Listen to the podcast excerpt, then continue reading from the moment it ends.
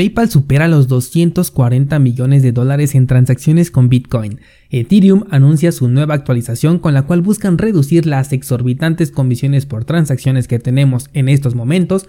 Bitcoin por su lado está a punto de confirmar la figura hombro cabeza a hombro y de plantearse el objetivo de ir a los 20 mil dólares y Cardano se abre paso en la era Gogen con los contratos inteligentes y las finanzas descentralizadas. Esto es Bitcoin en español. Comenzamos.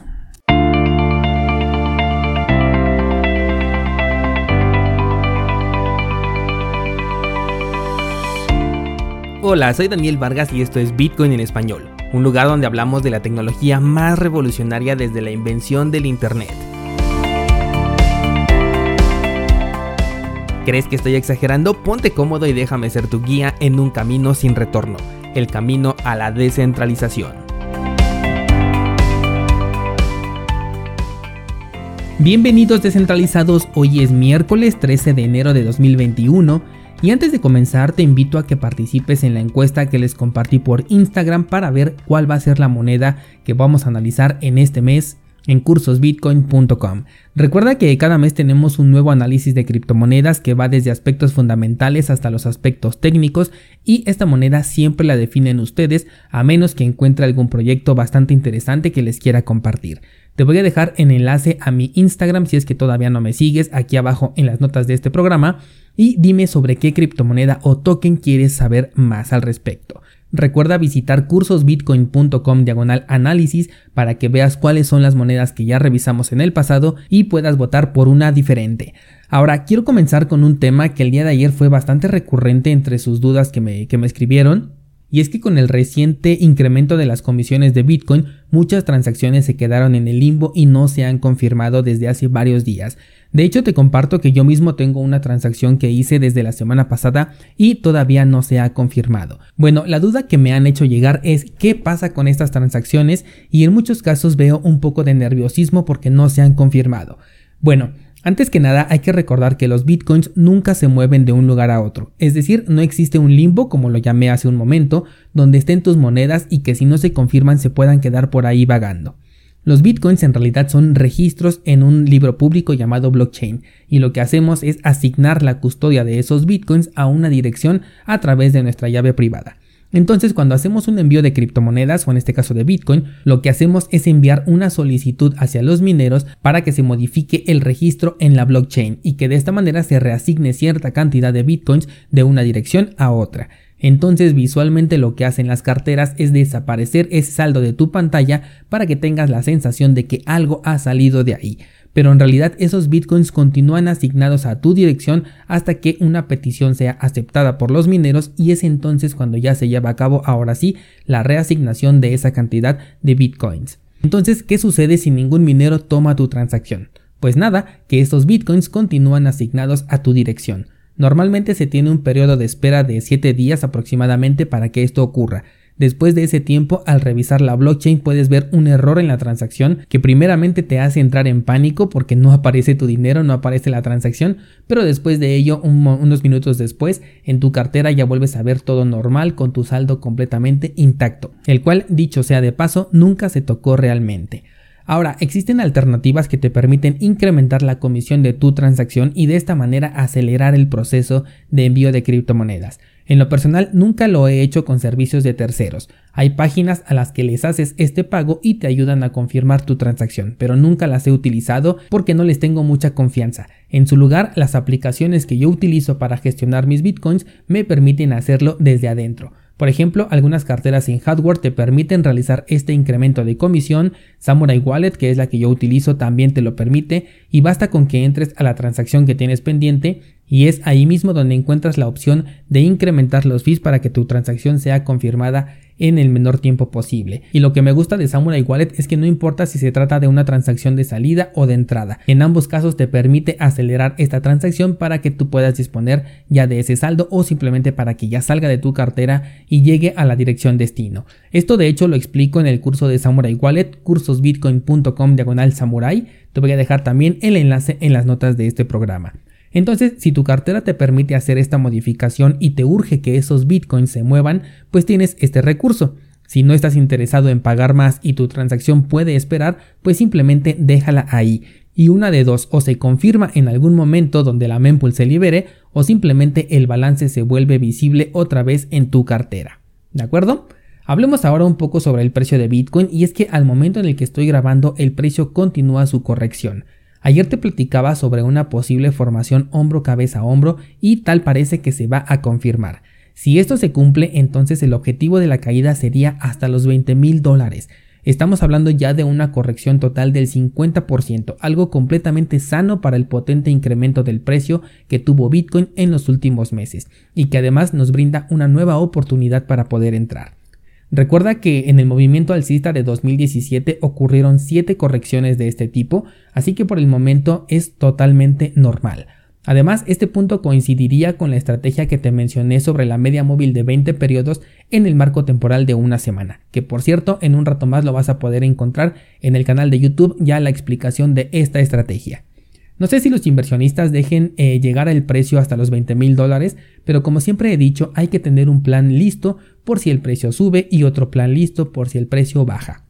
En este caso mis órdenes ya están activas y te comento que si la figura se invalida y el precio no baja de los 30 mil dólares, entonces también voy a hacer una nueva compra porque como te dije cuando estaba a 16 mil dólares, no sabemos si esta será la última vez que Bitcoin tenga este precio y no lo volvamos a ver en mucho tiempo o nunca más. Por lo que como mi estrategia es seguir acumulando, si no puedo comprar más barato no me voy a quedar esperando y aún así voy a comprar. De no haber hecho esto en ese entonces seguiría esperando a que bajara de los 16 mil dólares y mira todo lo que me hubiera perdido de movimiento. Así es que por eso tomo esta clase de decisiones. Pasando a las noticias, eh, tenemos una nueva actualización para la red de Ethereum que se espera llegue en las próximas semanas. Aunque tratándose de Ethereum, podrían estar hablando de más de 50 próximas semanas. Esta actualización es una de las más esperadas porque va a servir para reducir los costos de las transacciones, algo que va a ser muy útil en estos momentos porque las comisiones por transacción en Ethereum están por las nubes y esto afecta a todos los tokens ERC20, lo cual a su vez afecta también a todo el entorno DeFi y esto afecta a los préstamos y esto afecta a las ganancias de los que tienen bloqueado su dinero aquí, etcétera. Todo un Jenga como te he dicho en otras ocasiones con esto de Ethereum y las finanzas descentralizadas.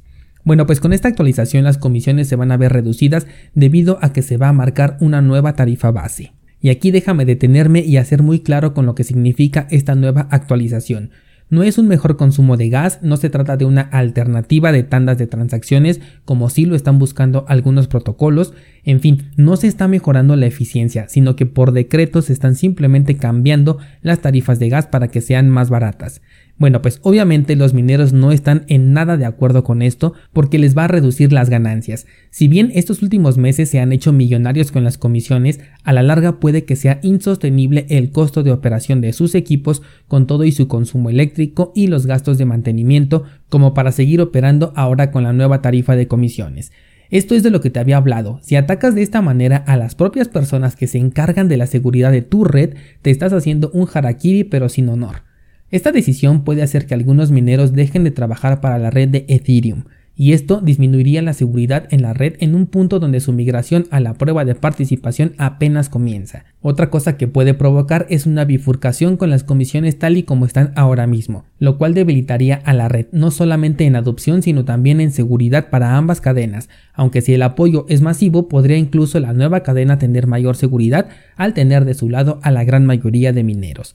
Se estima que esta actualización pase eh, a la red de pruebas en las próximas semanas y de ahí vamos a ver si en algún momento lo llegan a implementar realmente o solamente se queda como todas las noticias que hemos leído desde 2016 con Ethereum y que ninguna se ha cumplido. Porque no, ese bloqueo de Ether que se ha hecho para Ethereum 2.0 es únicamente una sala de espera con altos costos y unos dulces de regalo para aguantar esa espera. Ahora cambiando completamente de paradigma, otra actualización que se tiene prevista es la de Cardano. En este caso se trata de la actualización Mary, la cual hará que se puedan crear nuevos activos digitales dentro de la red de Cardano. Esto va a complementar a la última actualización que ya se hizo, la cual se llamaba Alegra, la cual permitió a la red aceptar múltiples tokens. Ya con estas dos actualizaciones se abre totalmente el camino para la era Gogen, que es la que finalmente permitirá a Cardano programar contratos inteligentes dentro de su red y comenzar con el desarrollo de las finanzas descentralizadas, que de hecho ya te he platicado de algunos protocolos que ya se están eh, programando en este momento bajo esta red y que muy pronto vamos a poder ver. Bien sabes que yo soy fan de Cardano y que no me gusta para nada Ethereum, pero no quiero que esto nuble el juicio de lo que te estoy comentando en estas noticias, ya que me estoy basando simplemente en hechos. Y hasta ahora, Ethereum 2.0 sigue siendo exactamente la misma promesa que cuando se anunció por primera vez, incluso sin siquiera una fecha de lanzamiento, esto desde 2016. Mientras tanto, Cardano ha ido cumpliendo su roadmap satisfactoriamente.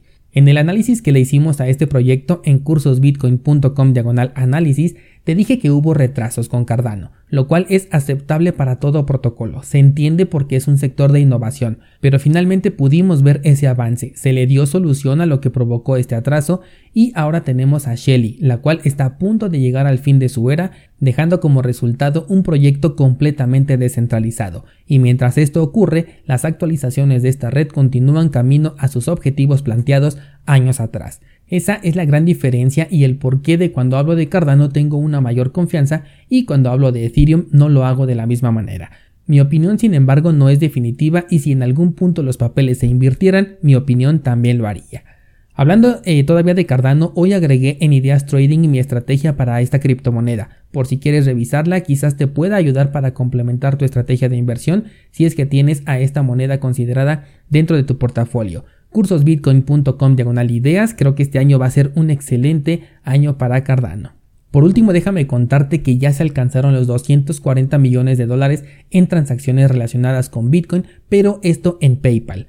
Recordarás que esta plataforma permite operar con contratos ligados al precio de Bitcoin y pues parece que la jugada le ha salido bastante bien porque los números que han compartido lo respaldan. Eso sí, estos números provienen de Itbit, que es el exchange con el que está asociado PayPal para la compra de criptomonedas. Al ser este un servicio que no utiliza realmente criptomonedas, no podemos saber si los números son reales. Pero lo que es cierto es que el volumen de compra de este exchange nunca había sido tan alto, por lo que se le está atribuyendo a que son transacciones que están ligadas con PayPal. PayPal hasta este momento no ofrece servicios de criptomonedas para los descentralizados, sino para aquellos que quieren incursionar con Bitcoin de la mano de un actor que sea de su entera confianza. Mientras tanto, para nosotros los descentralizados, PayPal queda casi obsoleto al lado de Bitcoin. Así que no hay crítica en contra de este tipo de servicio que ofrece la empresa porque tiene su cliente objetivo, el cual aunque le dijéramos cómo utilizar de manera nativa a Bitcoin, probablemente no lo haría. No olvides participar en la encuesta de la criptomoneda que vamos a analizar en este mes de enero. Este análisis lo estaría publicando la próxima semana y no olvides también visitar Ideas Trading para que conozcas mi estrategia de compra y venta con la criptomoneda de Cardano. Cursosbitcoin.com diagonal ideas. Esto sería todo por hoy y mañana seguimos platicando.